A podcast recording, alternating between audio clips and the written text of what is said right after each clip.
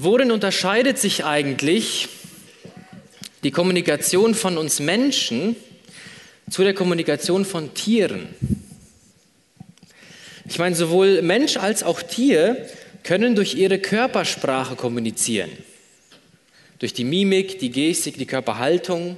Sowohl Mensch als auch Tier können auch durch ihre Stimme kommunizieren. Aber worin unterscheidet sich die Kommunikation und was zeichnet vor allem die menschliche Kommunikation aus?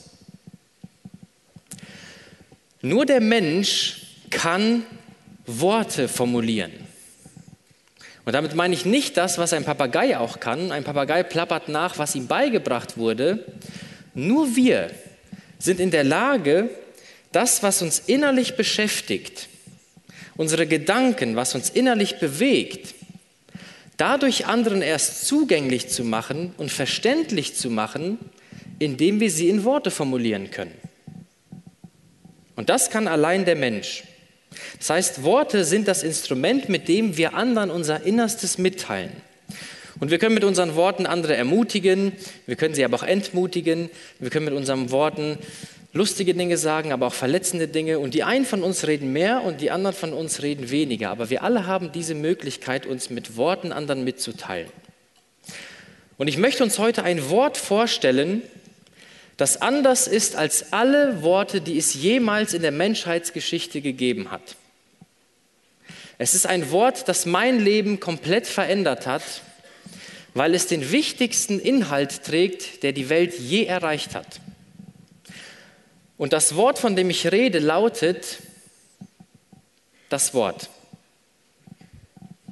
Und deswegen habe ich die Predigt mit dem Titel überschrieben, ein Wort nicht von dieser Welt.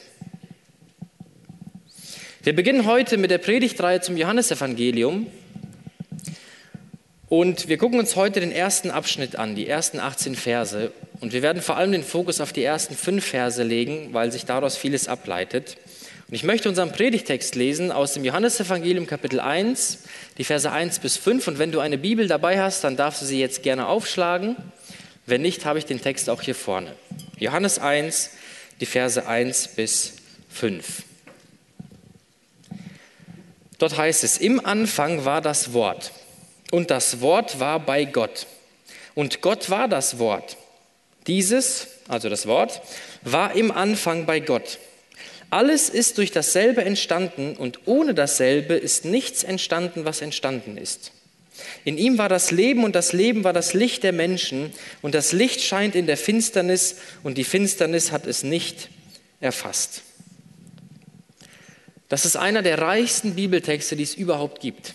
Und bevor wir tiefer in diesen wunderbaren Bibeltext einsteigen, müssen, müssen, müssen wir uns kurz vor Augen führen, mit welchem Ziel Johannes sein Evangelium geschrieben hat. Weil das wird uns helfen, diesen Text besser zu verstehen. Also warum hat Johannes sein Evangelium aufgeschrieben? Welchen Zweck verfolgt er damit? Weil das ist hochaktuell für uns heute. Und Johannes legt das ganz offen. Er schreibt in Johannes 20, die Verse 30 bis 31 ganz klar, warum er das Evangelium schreibt. Er sagt, noch viele andere Zeichen tat Jesus vor seinen Jüngern, die in diesem Buch nicht aufgeschrieben sind.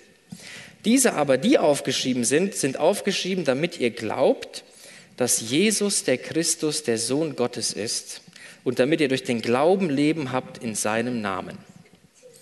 Also Johannes möchte mit seinem Evangelium zeigen, der Jesus, über den ich hier berichte, das ist nicht irgendjemand, sondern das ist der Messias, das heißt der von Gott im Alten Testament versprochene Retter.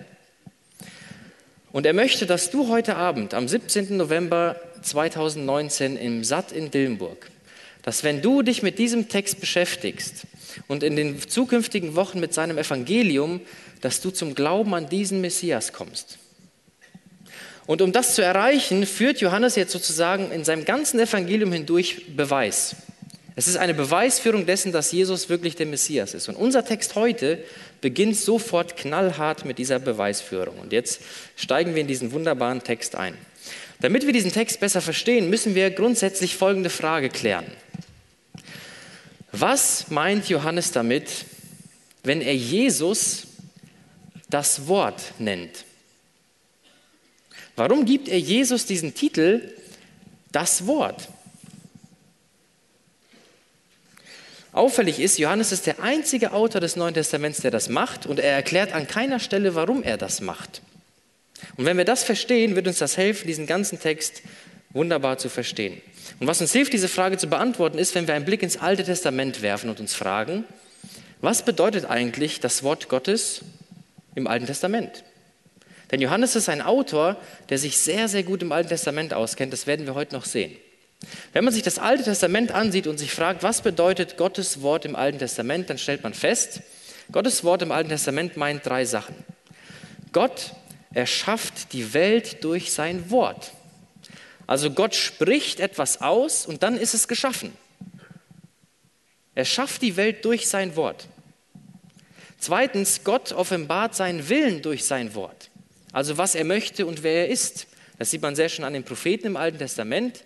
Er gibt ihnen sein Wort und sie sollen das weitersagen. Und das Dritte, Gott rettet durch sein Wort. Wir lesen zum Beispiel im Psalm 107, Vers 20, dass er sein Wort sandte und sie gerettet hat. Also er ist der Schöpfer, er offenbart seinen Willen und er rettet. Und Johannes sieht sich jetzt dazu veranlasst, diese drei Bedeutungen auf eine Person anzuwenden, nämlich auf Jesus. Warum? Weil er als Augenzeuge gesehen und erlebt hat, dass es genau auf Jesus zutrifft. Und wir werden heute sehen, dass genau diese drei Punkte in unserem Text enthalten sind. Und der erste Punkt, den er deutlich macht, lautet, das Wort existiert ewig. Johannes möchte zeigen, so wie du, wenn du deine Gedanken anderen Menschen mitteilen möchtest, wie du dein Inneres anderen offenbarst, wie machst du das? Du formulierst sie in Worte. Und deswegen können andere sie überhaupt erst wahrnehmen und verstehen. Und Johannes zeigt, genau das ist in Christus geschehen. Gott möchte uns eine Botschaft mitteilen. Und um sicher zu gehen, dass wir diese Botschaft verstehen, wird er selber Mensch. Wisst ihr, was ich an unserer kleinen Tochter faszinierend finde? Auch wenn sie noch nicht so Worte formulieren kann wie wir, kann sie ihren Willen trotzdem sehr deutlich ausdrücken. Und ich als Papa freue mich so sehr, wenn die Zeit gekommen ist, wenn sie richtig reden kann und Worte formulieren kann, weil ich dann viel mehr sehe und erfahren kann, was in ihrem Innern eigentlich so vorgeht. Was sie so denkt, was sie so fühlt, was sie gerade aufregt, worüber sie lacht. Und so stelle ich mir das manchmal bei Gott vor. Er muss sich gefreut haben, dass endlich Jesus auf die Welt kam, weil wir da Gott viel, viel deutlicher als je zuvor sehen und erkennen dürfen. Das heißt, Jesus ist der Inbegriff dessen, wer Gott ist, wie Gott ist, was Gott tut und was er uns zu sagen hat. Wenn du die Dinge erfahren möchtest, kommst du nicht drum herum, dir Jesus anzuschauen. Ist uns bewusst, dass wir nichts über Gott wüssten, wie er ist, wenn er sich uns nicht zu erkennen gegeben hätte. Wenn Gott nicht den Schritt auf uns zugekommen wäre, würden wir völlig im Dunkeln darüber tappen, wer und wie Gott eigentlich ist. Ist das nicht wunderbar? Gott hat eine Rettungsbotschaft, die er uns kommunizieren will und weil er sicher gehen will, dass wir sie verstehen, wird er Mensch. Und Martin Luther, der euch allen wahrscheinlich ein Begriff ist, hat das sehr schön wie folgt auf den Punkt gebracht. Er hat gesagt, was den Menschen von allen anderen Lebewesen unterscheidet, ist Folgendes. Alle Lebewesen sind durch Gott ausgesprochen, nur der Mensch ist von Gott angesprochen. Das bedeutet, alle Lebewesen sind durch das Wort Gottes geschaffen, aber nur der Mensch hat wie ein Radio eine Empfangsantenne für das Reden und Wirken Gottes und darauf zu reagieren. Und Johannes macht deutlich, in Jesus Christus findet die Hauptsendezeit des Radios Gottes statt, in der die Radiowellen sogar für uns sichtbar werden. Und ich möchte dich, bevor wir jetzt zu dem ersten Punkt kommen, fragen, bist du empfangsbereit? Bist du bereit, das Reden Gottes durch sein Wort jetzt zu hören und hoffentlich nachher darauf zu reagieren?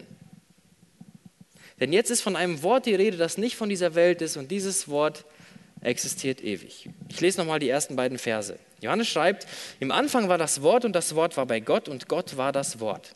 Dieses war im Anfang bei Gott. Johannes beginnt sein Evangelium mit den Worten im Anfang. Und diese Worte kennt der ein oder andere von euch vielleicht aus einer anderen Bibelstelle, nämlich der allererste Vers der Bibel. 1. Mose 1, Vers 1, da heißt es, im Anfang schuf Gott Himmel und Erde. Und Johannes malt hier diesen ersten Vers der Bibel ganz bewusst nach, weil er uns als Leser zu diesem Anfangspunkt führen möchte.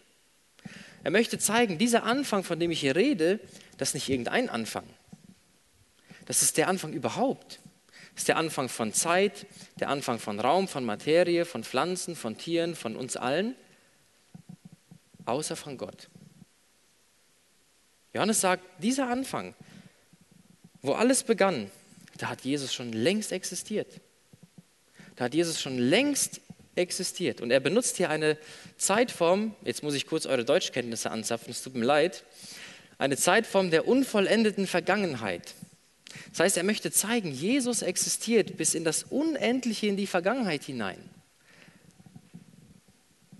Er hat keinen Anfang und wir haben eben gesungen, du sprengst unseren Verstand. Und an diesem Punkt wird es sehr, sehr deutlich. Wir können mit unserem Verstand einen Punkt festmachen, wo wir sagen, okay, ich kann mir vorstellen, es muss irgendwann mal einen Anfang von allem gegeben haben. Aber was war davor? Und Johannes sagt, ja, schon lange davor, bis ins Unendliche hat Jesus existiert.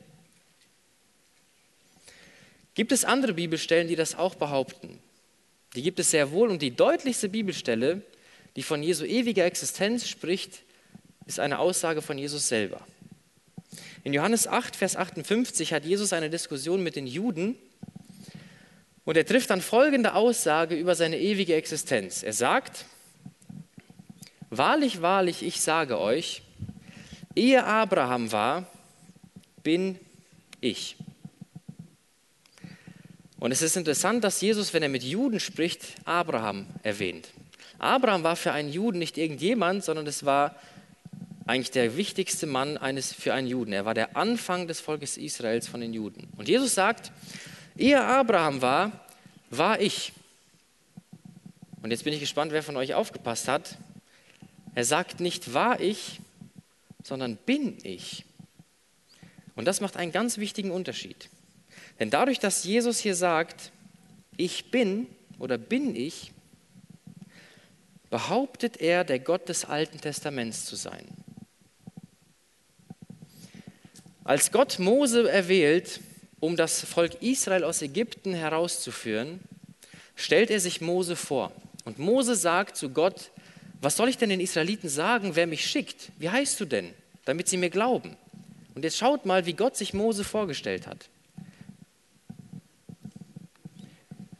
Ich bin, der ich bin. So sollst du zu den Söhnen Israels sagen, der ich bin, hat mich zu euch gesandt. Und seht ihr, was Jesus macht? Er stellt sich selber auf eine Stufe mit Gott. Er sagt, ich existiere in aller Ewigkeit her. Ich bin derjenige, der sich im Alten Testament Mose vorgestellt hat. Es gibt keinen Gott außer mir. Ich bin Gott. Ja, hallo, ich bin Gott. Und die Juden, die haben ganz genau verstanden, was Jesus hier macht. Wenn ihr ein paar Verse weiterlest, werdet ihr sehen, die haben Steine aufgehoben und wollten Jesus damit steinigen. Warum? Weil sie Jesus als einen Gotteslästerer sehen. Und darauf stand die Todesstrafe. Und jetzt geht Johannes einen Schritt weiter. Er sagt, das Wort war bei Gott. Was bedeutet das, dass Jesus bei Gott war von aller Ewigkeit her? Hat er einfach irgendwie neben ihm existiert? Oder was müssen wir darunter verstehen? Auch hier muss ich, es tut mir leid, wieder eure Deutschkenntnisse anzapfen, aber die dürften ja recht frisch noch sein. Das Wörtchen, das wir im Deutschen mit bei übersetzen, hat ganz viele im Griechischen verschiedene Übersetzungsmöglichkeiten, mit denen ich euch verschone. Wenn es aber wie hier, und jetzt kommt's, mit einem Akkusativ gebraucht wird, also wen oder was, das war's schon, dann bedeutet das folgendes. Hier ist die Rede von zwei oder mehreren eigenständigen Personen, die in einer gewissen Beziehung zueinander existieren. Und seht ihr, was Johannes hier sagt? Jesus existiert als Gott in Ewigkeit, als eine von Gott unterscheidbare Person in einer engen Beziehung zu ihm. Hast du dich je gefragt, wo die Lehre der Dreieinigkeit in der Bibel vorkommt? Das ist eine Stelle. Das heißt, Johannes macht klar, und das hört man heute manchmal, manche sagen, der Gott des Alten Testaments ist ein anderer als der des Neuen. Im Alten Testament haben wir nur Rache und Mord und im Neuen Testament nur Liebe, aber Jesus sagt nein. Ich bin der Gott des Alten Testaments und zwischen mir und ihm ist keine Distanz, ist kein Gegensatz. Johannes, Jesus sagt das in Johannes 10, Vers 30, ich und der Vater sind eins. Ich ziehe ein kurzes Zwischenfazit. Wir haben gesehen, Johannes behauptet erstens, Jesus existiert von aller Ewigkeit her, was eigentlich ja nur auf Gott zutrifft. Und jetzt geht er einen Schritt weiter und sagt, er existiert nicht nur in aller Ewigkeit her, sondern er existiert als eine eigenständige Person bei Gott, was eigentlich ja auch nur auf Gott zutrifft. Und merkt ihr, welcher Schluss sich aufdrängt? Der Schluss, der sich aufdrängt, lautet, dann muss Johannes eigentlich hier von Gott reden. Dann muss der Jesus, von dem er berichtet, Gott sein. Und genau diesen Schritt geht Johannes. Wenn ihr weiterlest, sagt er ganz genau das. Gott war das Wort. Was bedeutet das für uns heute? Jesus ist mehr als ein guter Mensch. Es haben so viele Leute behauptet, dass Jesus ein guter Mensch war, dass er ein moralisch gutes Vorbild war. Aber Jesus ist mehr als das. Jesus ist Gott. Und ihr müsst eigentlich bedenken, Gott, der Vater, Jesus, der Sohn und Gott, der Heilige Geist genießen von aller Ewigkeit her eine so perfekte, vollkommene Beziehung in sich selber, dass er uns Menschen eigentlich gar nicht braucht. Gott braucht uns Menschen eigentlich nicht. Aber er will uns. Gott braucht uns nicht, aber er will uns. Damit so viele wie nur irgend möglich Teil dieser Gemeinschaft sein dürfen. Und damit wir diese Botschaft verstehen, tut er alles Mögliche, dass wir das wahrnehmen können und wird Mensch. Was für ein unglaublich gnädiger Gott. Und verstehen wir jetzt, warum es so wichtig ist, dass die Bibel behauptet, dass Jesus Gott ist. Ich meine, warum können wir nicht einfach sagen, Jesus ist ein moralisch gutes Vorbild oder Jesus ist ein Mensch, der für eine gute Sache gestorben ist? Dann muss ich uns fragen, wer rettet uns dann? Wer rettet uns dann von unserer Schuld vor Gott? Damit wir Vergebung unserer Schuld haben, braucht es ein sündloses Opfer, eine sündlose Person, die nur Gott selbst bringen konnte. Und deswegen ist es so wichtig, dass wir sagen, was die Bibel betont, Jesus ist Gott. Und Johannes schreibt dir diese Verse, um dir heute Mut zu machen, dass du an Jesus als deinen Gott glaubst. Und ich möchte dich ganz persönlich fragen, zum Schluss dieses ersten Punktes, wer ist Jesus für dich? Ist Jesus für dich einfach nur ein guter Mensch oder ist er dein Gott? Und wenn Jesus wirklich Gott ist, und das ist, was die Bibel behauptet, dann sind wir ihm mit unserem Leben Rechenschaft schuldig. Und so möchte ich dich ermutigen, dass wenn du das noch nicht von dir sagen kannst, dass du den Tag heute nicht vergehen lässt und das Gespräch suchst und Jesus als deinen Herrn und Gott annimmst. Also das ist der erste Punkt, das Wort existiert ewig und wir haben gesehen, Johannes macht drei Dinge deutlich.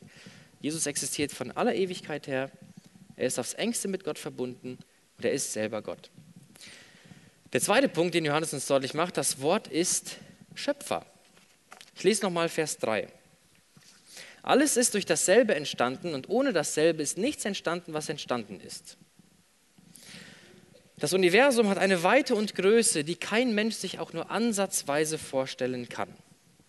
Die Sonne hat so ein großes Volumen, dass sie die Erde 1,3 Millionen Mal in sich selbst enthalten könnte.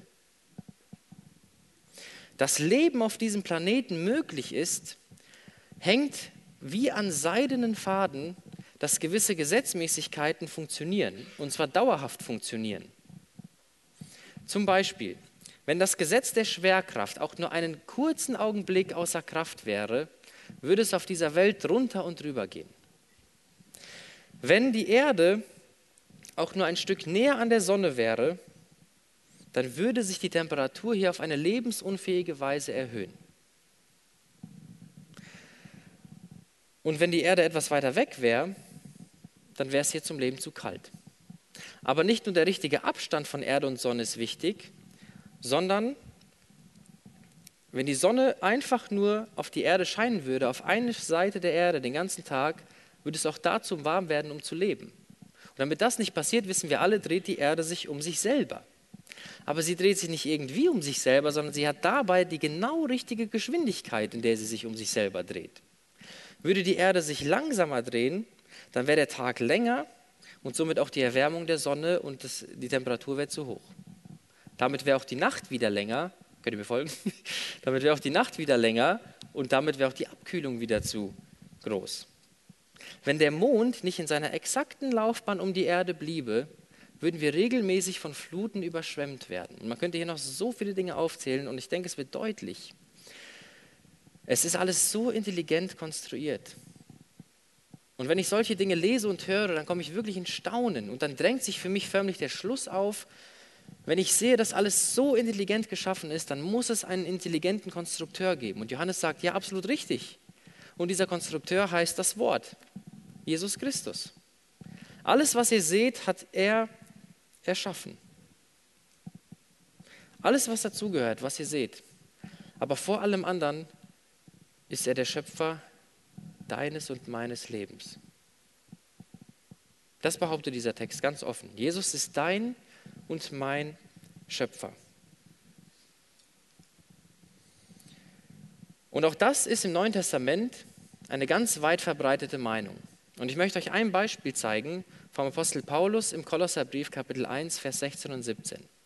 Da sagt Paulus, in Jesus wurde alles geschaffen, im Himmel und auf Erden das Sichtbare, das Unsichtbare, egal ob Throne oder Herrschaften, ob Mächte oder Gewalten, alles ist durch ihn und auf ihn hin geschaffen und er ist vor allem und alles hat in ihm seinen Bestand.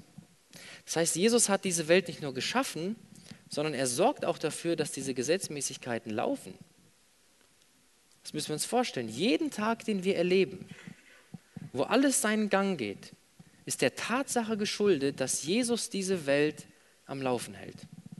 Jeder Atemzug, den du jetzt gerade machst, ist der Tatsache geschuldet, dass er als dein Schöpfer dein Körper und dein Leben erhält.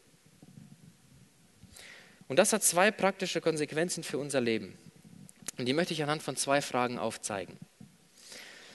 Wenn du dir ein schönes Foto anguckst, das dich begeistert, oder ein Gemälde, das du faszinierend findest, oder wenn du ein Lied hast, was du toll findest, dann gehst du doch nicht hin und sagst, hey Bild, du siehst so toll aus, du hast dich selbst so toll gezeichnet, Wahnsinn. Oder du sagst ja auch nicht zu deinem Lieblingslied, hey Lied, hast dich richtig nice produziert selber. Also wie du dich komponiert hast, Wahnsinn. Oder nehmen wir das Keyboard hier, Roland, hey Roland.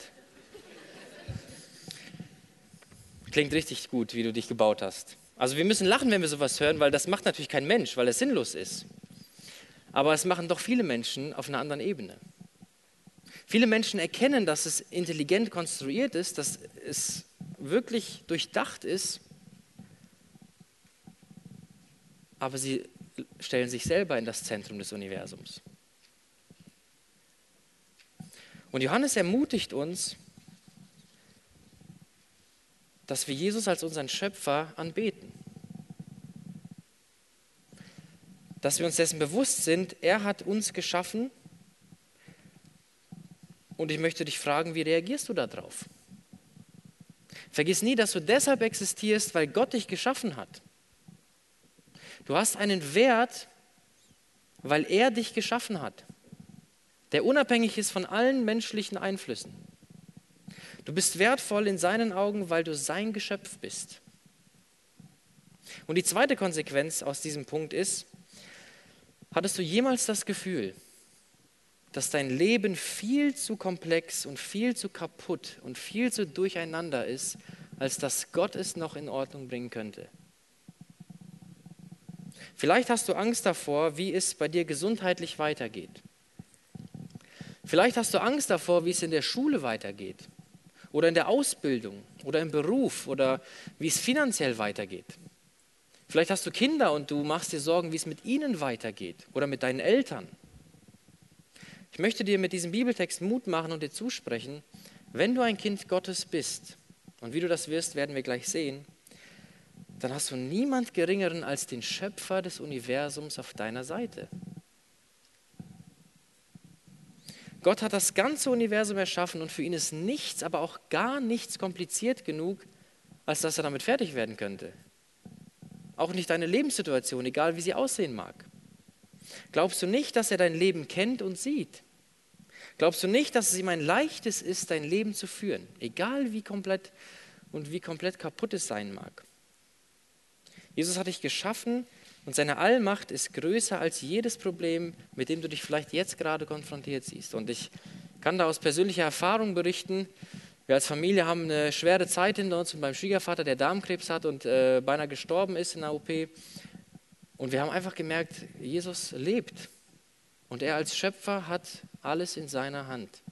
Und ihm ist nichts zu kompliziert und nichts zu schwer. Und ich möchte dir Mut machen, dass du heute umkehrst, wenn vielleicht du das Zentrum deines Universums bist. Dass du umkehrst und Jesus als deinen Schöpfer anbetest. Also wir haben gesehen, erstens, das Wort existiert ewig und zweitens, das Wort ist der Schöpfer. Und Johannes kommt jetzt zum dritten und letzten Punkt. Das Wort ist der Ursprung des Lebens und das Licht der Menschen. Ich lese nochmal die Verse 4 und 5. In ihm war das Leben und das Leben war das Licht der Menschen. Und das Licht scheint in der Finsternis und die Finsternis hat es nicht erfasst. Johannes macht jetzt hier zum ersten Mal etwas, was ihr im Laufe der nächsten Wochen immer wieder sehen werdet. Und wenn ihr zu Hause das Johannesevangelium lest, achtet mal darauf. Johannes spielt mit Gegensatzpaaren um gewisse Wahrheiten deutlich zu machen. Ich habe euch mal eine Liste hier aufgelistet, wo ihr seht, er spielt mit Gegensätzen, um Wahrheiten deutlich zu machen. Licht und Finsternis, Lüge und Wahrheit, Fleisch und Geist und so weiter und so fort. Und hier macht er das das erste Mal. Er benutzt die beiden gegensätzlichen Themen Licht und Finsternis, beziehungsweise Leben und Licht. Es gibt keinen Autor im Neuen Testament, der öfter das Wort Leben benutzt als Johannes. 36 Mal. Und das sollte uns dazu veranlassen, dass wir uns mal kurz angucken, was will Johannes uns eigentlich damit sagen, wenn er vom Leben spricht. Johannes spricht in seinem Evangelium vom Leben vor allem in dem Zusammenhang, dass Jesus viele Wunder getan hat. Dass er Kranke geheilt hat, dass er Blinde wieder sehend gemacht hat, Gelähmte konnten wieder gehen. Und das ist ja ganz logisch. Wenn Jesus der Schöpfer ist, dann ist es ihm ein leichtes, diese Wunder zu tun. Aber Johannes möchte uns zu dem Punkt bringen, um zu zeigen, dass Jesus Menschen körperlich gesund machen kann, ist eigentlich gar nicht das eigentliche Wunder. Das wirkliche Wunder, möchte Johannes an diesen Stellen zeigen, ist, dass Gott dem, der an ihn glaubt, ewiges Leben gibt. Und das wird an einer sehr krassen Geschichte im Johannesevangelium deutlich. In Johannes 5 heilt Jesus einen Mann, und jetzt lasst es euch auf der Zunge zergehen, der sage und schreibe 38 Jahre lang krank war. Dieser Mann lag gelähmt 38 Jahre lang an einem See, ohne Hilfe, ohne Perspektive, ohne eine Möglichkeit, da wegzukommen. Also der ist länger krank, als die meisten von uns wahrscheinlich alt sind. Und Jesus heilt diesen Mann und nachdem er ihn geheilt hat, sagt Jesus folgenden, auf den ersten Blick eigentlich unglaublichen Satz zu ihm. Also er heilt ihn und sagt dann folgendes. Du siehst, du bist gesund geworden, aber sündige nicht mehr, damit dir nicht etwas Schlimmeres widerfährt. Und wenn man das liest, fragt man sich Jesus, was bitte gibt es Schlimmeres, als 38 Jahre lang gelähmt und alleine an einem See zu liegen, ohne Hilfe und Perspektive. Und Jesus möchte uns warnen. Es gibt tatsächlich etwas Schlimmeres, als selbst sein Leben lang körperlich krank zu sein. Nämlich ewig von Jesus getrennt zu sein. Etwas Schlimmeres kann dir nicht passieren. Getrennt zu sein vom Licht und keine Chance mehr zu haben, zu ihm zu kommen. Heutzutage höre ich immer wieder den Satz, Hauptsache gesund. Hauptsache man ist gesund. auf Geburtstagen immer wieder, Hauptsache du bleibst gesund. Und ja klar, Gesundheit ist wichtig und Gesundheit ist ein ganz, ganz wertvolles Gut. Aber Jesus möchte uns warnen und sagt nicht unbedingt Hauptsache gesund, sondern Hauptsache gerettet. Hauptsache gerettet. Und das Wort, was Jesus hier benutzt, wenn er sagt, sündige nicht mehr, das meint ursprünglich folgenden Gedanken wörtlich, das Ziel verfehlen. Jesus will nicht, dass du das Ziel verfehlst. Worin besteht das Ziel? Es besteht darin, dass du eben das tun und haben kannst, wozu du eigentlich geschaffen bist. Gemeinschaft mit deinem Schöpfer zu haben in alle Ewigkeit. Das ist das Ziel. Und das kann jetzt auf der Erde schon beginnen, wenn du Kind Gottes wirst. Und wir alle sind gefährdet, dieses Ziel zu verfehlen, weil es Sünde in unserem Leben gibt. Ein Kommilitone bei mir in der Uni hat mir eine ganz bewegende Geschichte erzählt. Er war in einem Kurs in Frankfurt in der Uni, wo sie das Johannesevangelium gelesen haben. Aber die haben das nicht einfach so gelesen, sondern sie haben sich die Wundergeschichten Jesu durchgelesen und immer einen Kranken dazu eingeladen, der die Krankheit hatte, die Jesus in dem Text geheilt hat. Also sie haben diese Geschichte vom Gelähmten gelesen und haben das zusammen mit einem Rollstuhlfahrer getan. Und dann haben sie das, sich die Geschichte angeguckt und diesen Rollstuhlfahrer gefragt, ja, wie ist das denn für dich, wenn du diese Geschichte so liest, dass Jesus jemanden heilt von der Krankheit, die du auch hast? Wie ist das für dich als Kranker? Und wisst ihr, was dieser Mann gesagt hat? Wieso krank? Ich bin doch gesund, weil meine Seele in Jesus heil ist. Ich bin doch gesund, weil meine Seele in Jesus gerettet ist. Und das bringt es so auf den Punkt, das ist eine ganz starke Aussage. Jesus möchte nicht, dass du das Ziel verfehlst. Und was uns hindert, dieses Ziel zu treffen, nennt die Bibel Sünde. Und Sünde ist nicht in erster Linie nur das, was ich in Gottes Augen Falsches tue. Also falsche Taten wie Lügen, Stehlen, Morden, Ehebrechen, ihr kennt das alles. Diese falschen Taten sind eigentlich ein Ausdruck von etwas, was viel tiefer liegt. Einer Krankheit, die viel tiefer liegt, nämlich, dass ich mich als Mensch von Gott abwende. Dass ich mein eigener Gott sein will. Das ist das Urwesen von Sünde. Dass ich selber Schöpfer sein will. Und genau das ist Finsternis. Denn schaut mal, Johannes schreibt weiter, das Licht scheint in der Finsternis. Wisst ihr, was Finsternis ist? Finsternis ist eigentlich nichts anderes als die Abwesenheit von Licht. Wenn ich es in einem Raum dunkel haben möchte, dann schalte ich nicht die Finsternis ein, sondern ich mache das Licht aus. Finsternis ist die Abwesenheit von Licht. Und diese Welt ist in großen Teilen eine sehr finstere Welt. Und wisst ihr warum? Weil sie sich vom Licht von Christus abwenden und ihr eigener Gott sein wollen. Und mitten in diese finstere Welt kommt das Wort Gottes. Das heißt, alle Menschen wollen Gott sein, aber nur ein Gott will Mensch sein. Alle Menschen wollen Gott sein, aber nur ein Gott wollte Mensch sein und das ist Jesus Christus, das Wort Gottes. Und wenn ich mir diese Welt ansehe, dann erkenne ich schnell, dass diese Welt nicht möchte, dass Gottes Licht in das Leben der Einzelnen hineinscheint. Warum? Es ist mir in einer Geschichte in meinem Studium sehr deutlich geworden. Als ich in Gießen studiert habe, hatte ich ein Zimmer in einer WG. Und in diesem Zimmer hatte ich einen Schreibtisch und auf dem Schreibtisch war eine Schreibtischlampe und daneben mein Drucker. Und eines Tages ging die Glühbirne meiner Lampe kaputt. Und ich habe eine neue Glühbirne bestellt und es hat ein paar Tage gedauert, bis sie ankam. Und in der Zeit, wo ich kein Licht auf meinem Schreibtisch hatte, war ich der Meinung, dass mein Drucker eigentlich sauber ist. Dass da jetzt nicht viel Staub drauf ist und dass er sauber und gepflegt aussieht. Als dann nach einigen Tagen die Glühbirne kam und ich die in die Lampe, meiner, äh, in die Lampe reingeschraubt habe und das Licht angemacht habe, da ist das Licht dieser Lampe auf meinen Drucker gefallen und ich habe gesehen, ich habe mich sehr geirrt. Auf meinem Drucker war zu meiner Schande wesentlich mehr Staub, als ich gedacht habe.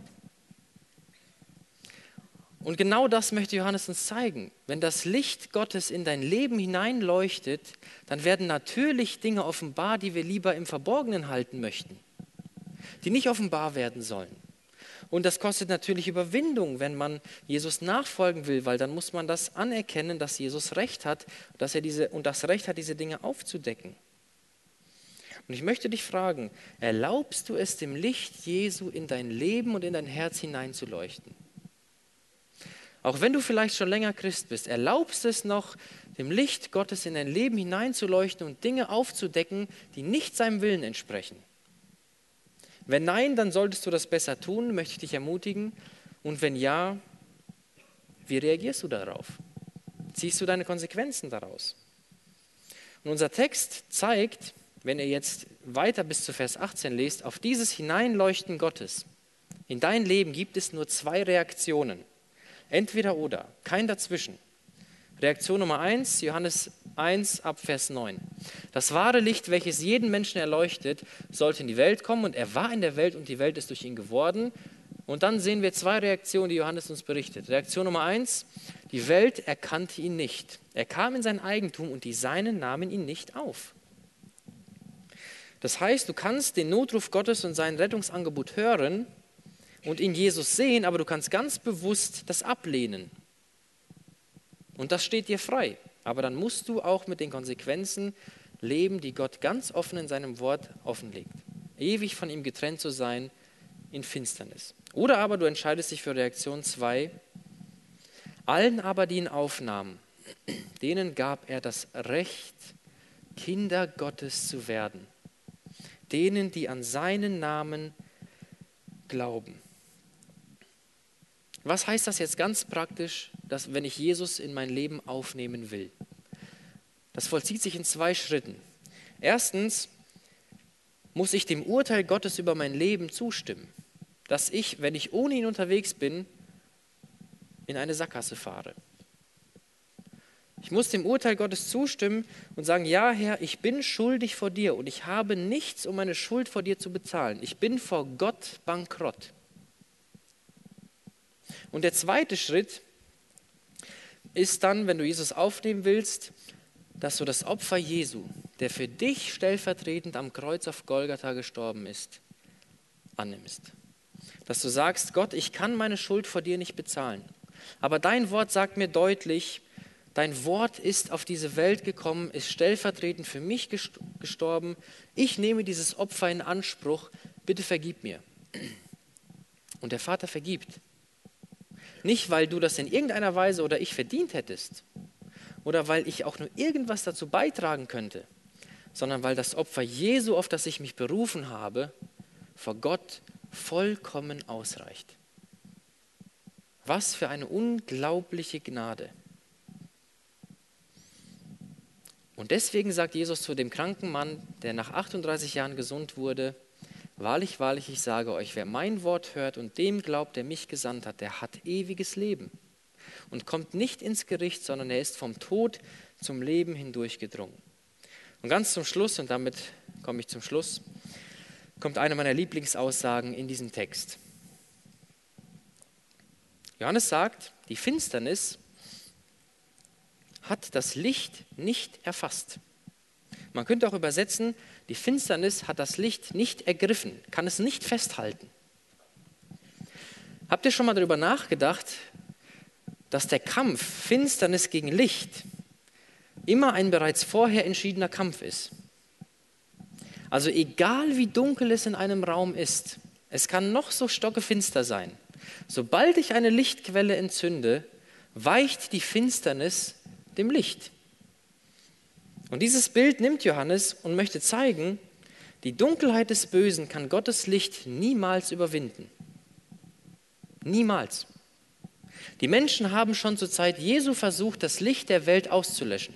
Angefangen bei der Verurteilung von Jesus selber, über die Christenverfolgung von dem einen oder anderen Kaiser in Rom bis hin zum Dritten Reich und auch der IS in unserer Zeit. Sie alle haben versucht, das Licht dieser Welt auszulöschen, aber sie haben es nicht geschafft, weil es nicht möglich ist. Und wenn du Christ bist, dann bleibt es nicht bei deiner Bekehrung stehen, also dass du Kind Gottes wirst, sondern dann sagt die Bibel, hast du dieses Licht in dir und du sollst in dieser finsteren Welt leuchten. Und ich möchte diesen Punkt abschließen mit einem Bild, das mich sehr zum Nachdenken gebracht hat und das diesen Punkt sehr toll auf den Punkt bringt. Kommt die eine Glühbirne zur anderen und sagt, hey, der Chef hat gesagt, wir sollen in den Keller gehen und leuchten. Darauf antwortet die andere, ich traue mich aber nicht, dort ist es mir zu dunkel. Und wenn wir das lesen, dann müssen wir oft schmunzeln, aber geht es uns oft nicht genauso. Was macht diese zweite Glühbirne? Sie unterschätzt das Licht, das sie in sich trägt. Wenn du Kind Gottes bist, dann hast du das Licht dieser Welt in dir. Und wo du hingehst, wirst du die Finsternis erleuchten. Weil Gottes Licht hat gewonnen und wird immer gegen Finsternis gewinnen.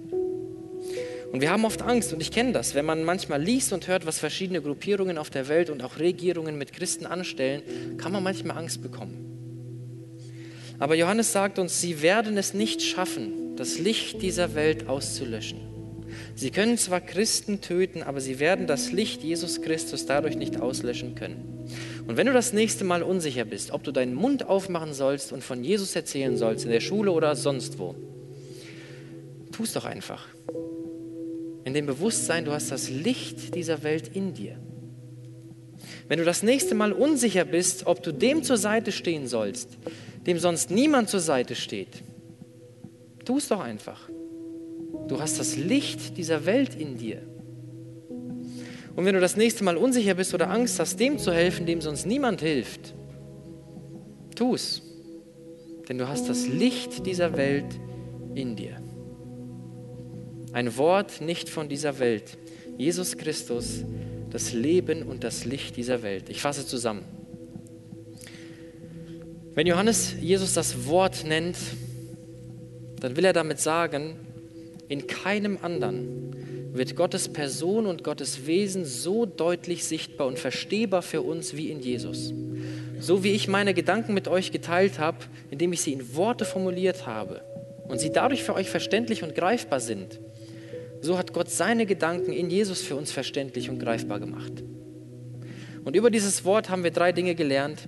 Erstens, dieses Wort existiert ewig. Jesus selbst beansprucht ewige Existenz und stellt sich auf die gleiche Stufe wie Gott im Alten Testament.